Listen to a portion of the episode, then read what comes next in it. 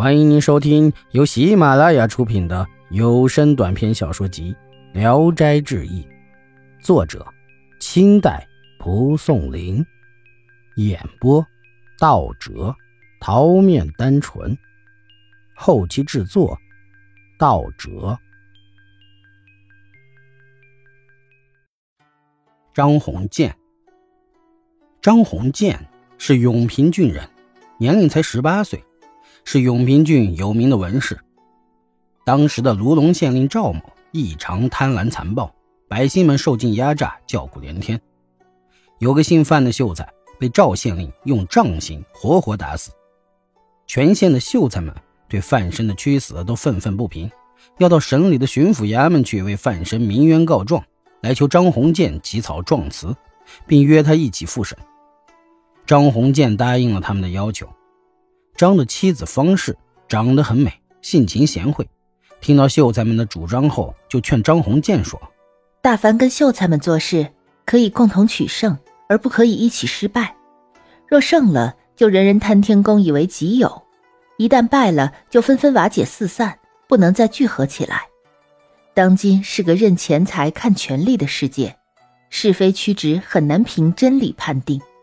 您又孤单无兄弟。”假若有个三长两短，危难之时，谁能来解救您？张宏建很佩服他说的话，心里后悔了，便去婉言谢绝了秀才们的邀请，只为他们写了状词就走了。巡抚衙门对这起案子审理了一下，没有做出结论。赵县令又用巨额金钱贿赂上司，秀才们竟然得了个结党的罪名被抓了起来，并又追查写状词的人。张宏建害怕。只得逃离家乡。张鸿渐逃到陕西凤翔府境内，钱都花光了。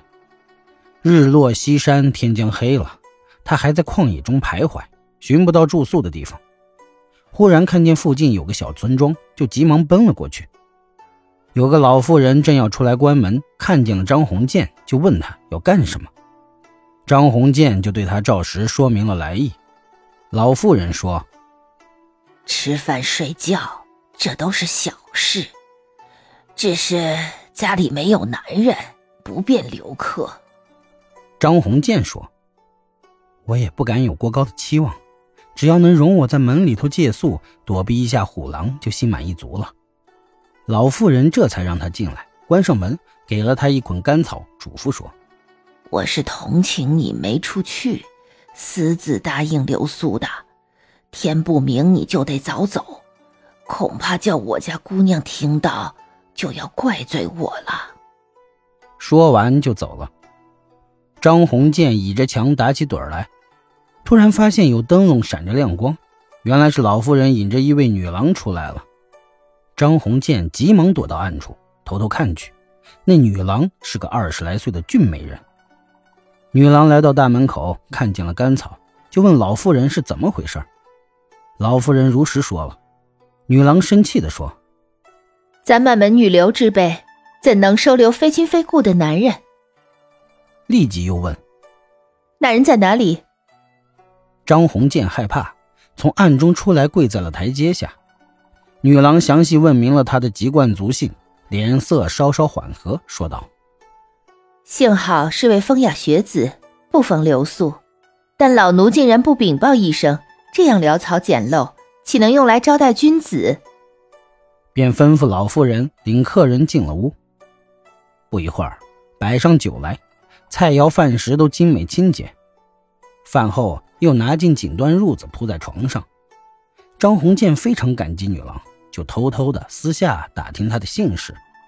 老妇人说：“我家主人姓施，老爷和夫人都去世了，只留下了三位姑娘。”刚才啊，你见到的那位是大姑娘顺华。老妇人说完就走了。张鸿渐看见桌上有《南华经》的注释本，便取过来放在床头上，趴在床上翻阅起来。忽然，顺华推开门进来了。张鸿渐放下书，要寻找自己的鞋帽。顺华走到床前，按他坐下，说道：“用不着，用不着。”就靠近床前坐下，很腼腆的说道：“我觉得您是位风流才子，想把自己的终身托付给您，于是不避嫌疑而来。您能不嫌弃我吗？张鸿渐听了，惊慌的不知怎么回答，只是说道：“不敢相瞒，小生家中已有妻子了。”顺华笑着说：“从这里也能看出您的诚实，不过也不妨碍。既然您不嫌弃。”我明天就去请媒人。说完了要走，张鸿渐探过身子拉住他，他也就留了下来。天还没亮，顺华就起了床，拿着银子送给张红建，说：“您可以拿它作为游玩的费用。